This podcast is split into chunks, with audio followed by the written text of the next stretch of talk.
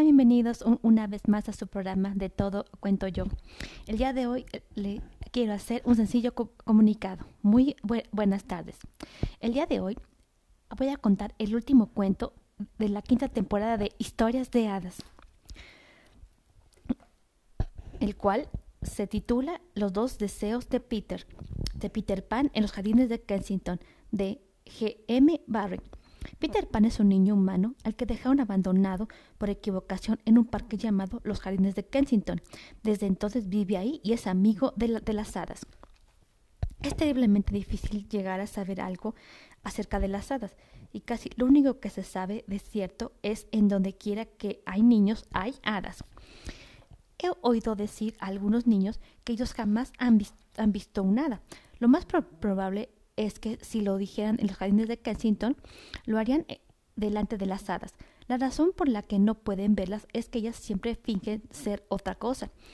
Es uno de sus mejores trucos. Por lo general pretenden ser flores, porque ahí hay tantas flores que es lo que menos llama la atención.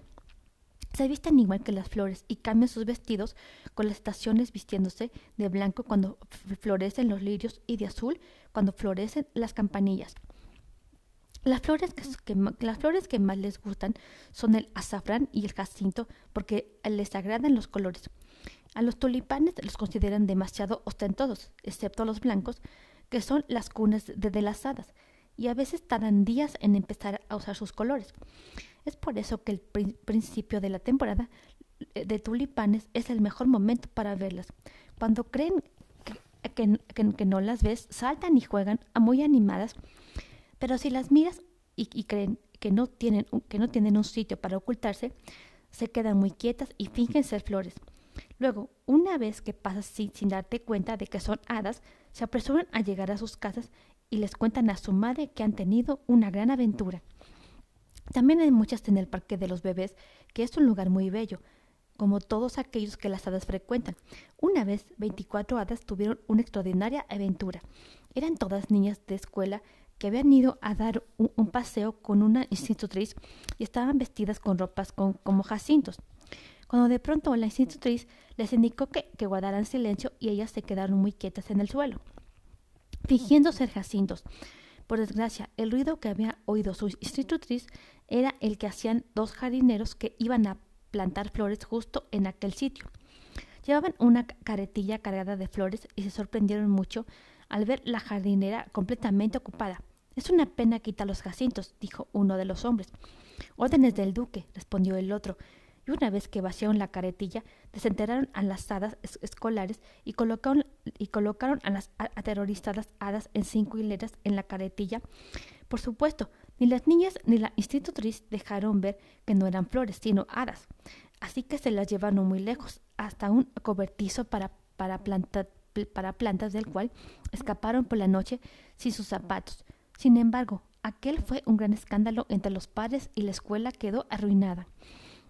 En cuanto a sus casas, no, no, no, tiene caso buscarlas, porque son todo lo contrario de, las nuestras.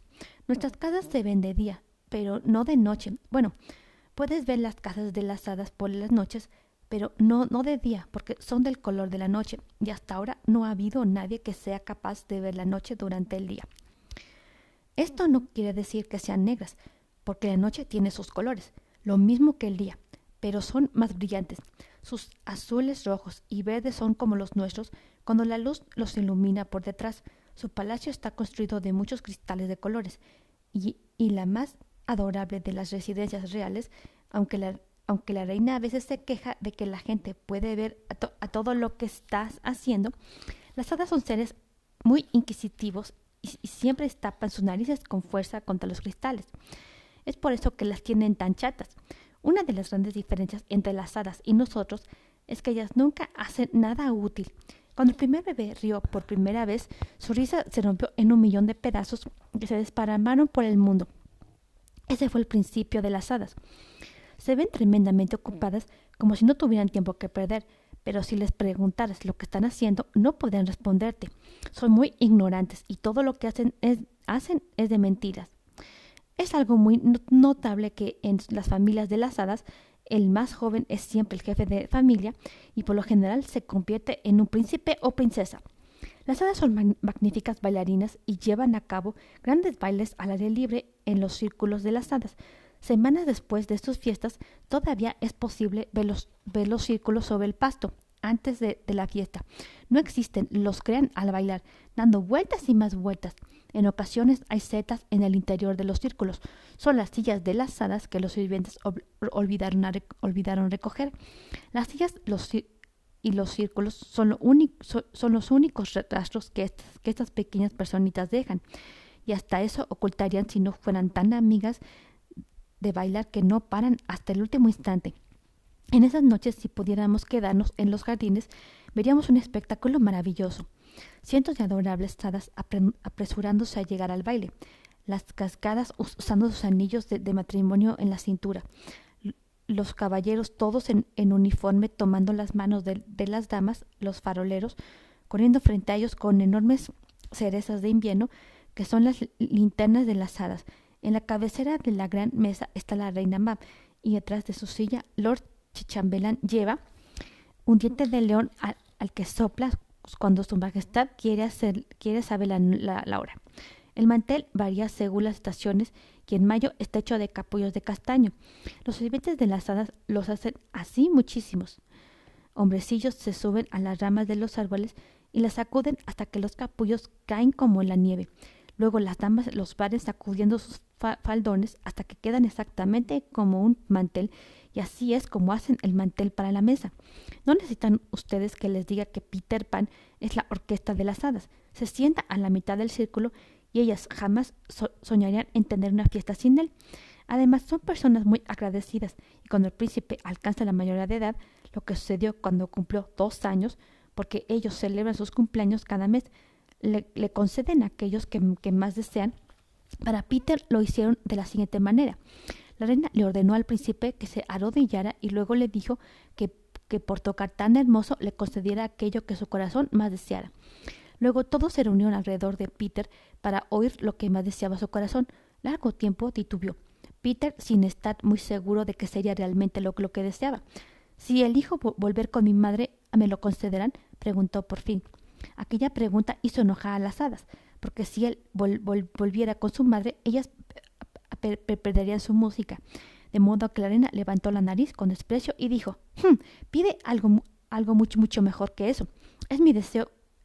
¿Es mi deseo muy, muy pequeño? preguntó Peter. Así de pequeño, respondió la, la reina, poniendo dos dedos muy juntos.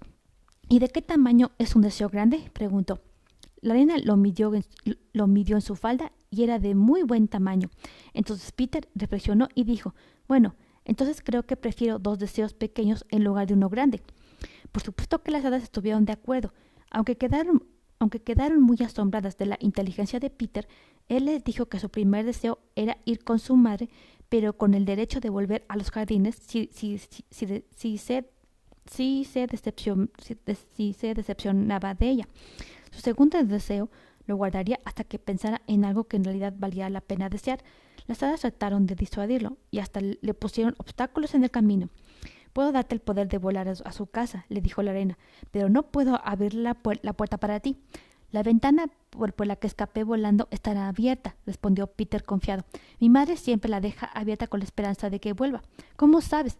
le preguntaron muy sorprendidas. Y realmente Peter ah, no, podía explicar cómo era lo, lo cómo era que lo sabía. Solo lo sé, dijo.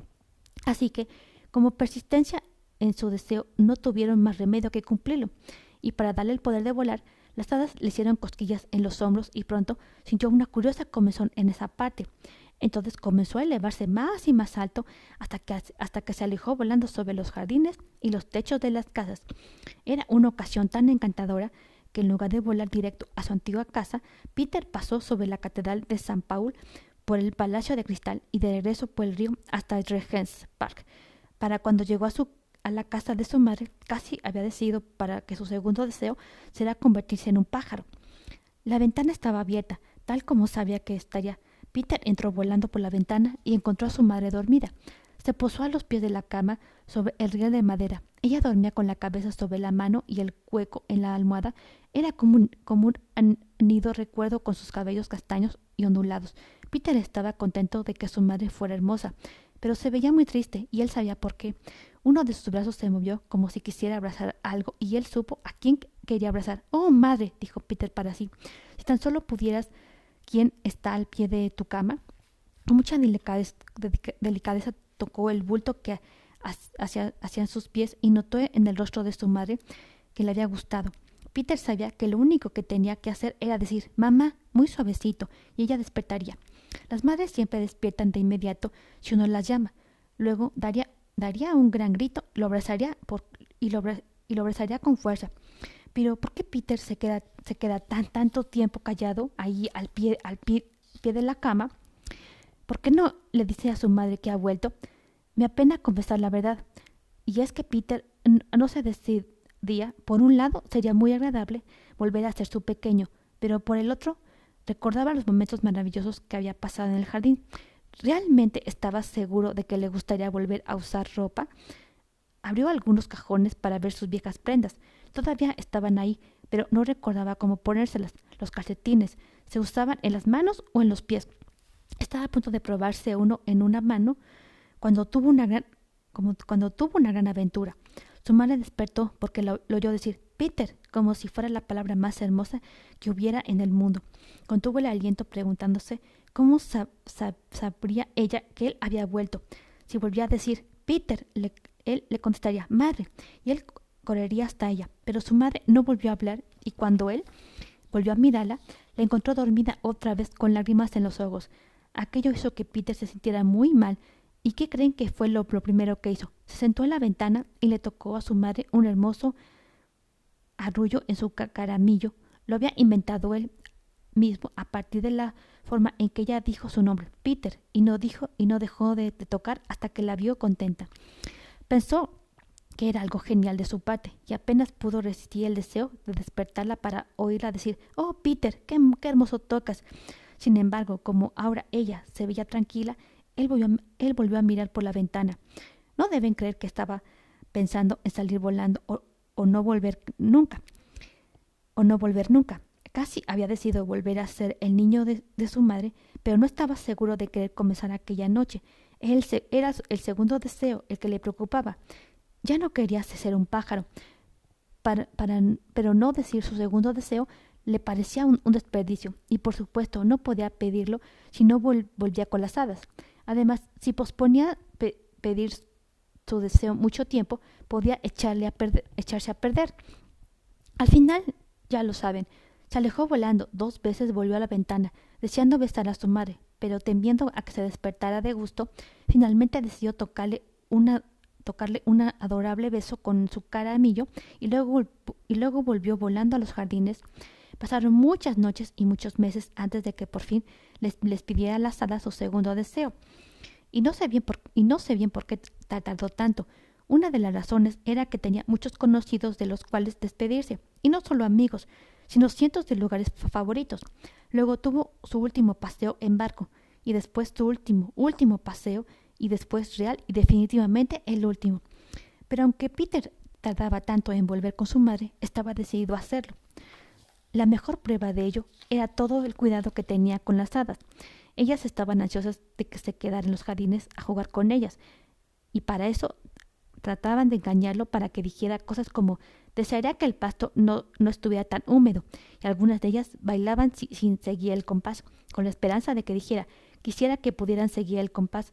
Así le, habría, le habrían dicho que aquel era su segundo deseo. Pero él frustró sus planes, y aunque en ocasiones comenzaba a decir desearía, siempre se detenía a tiempo, cuando por fin lo dijo con mucho valor, deseo ahora volver con mi madre para siempre. Las hadas tuvieron que, tuvieron que hacerle cosquillas en los hombros y dejarlo ir. Al final se dio prisa, porque soñó que su madre lloraba, y sabía bien cuál era la causa. Además estaba seguro de que un gran abrazo de su espléndido Peter la haría recuperar la sonrisa de inmediato. Estaba ansioso de volver a sus brazos, así que esta vez no se entretuvo y voló directo a la ventana que siempre estaba abierta para él. Fin. ¿Te ha gustado este cuento? Si quieres escuchar este cuento y muchos otros más, solo, tienes que ir a la aplicación de Spotify que está en, tu aplicación de tu teléfono como como Play descargar la aplicación de Spotify y buscar mi canal como De todo a cuento yo. Y este ha sido el final de la gran temporada de historias de hadas. Fin.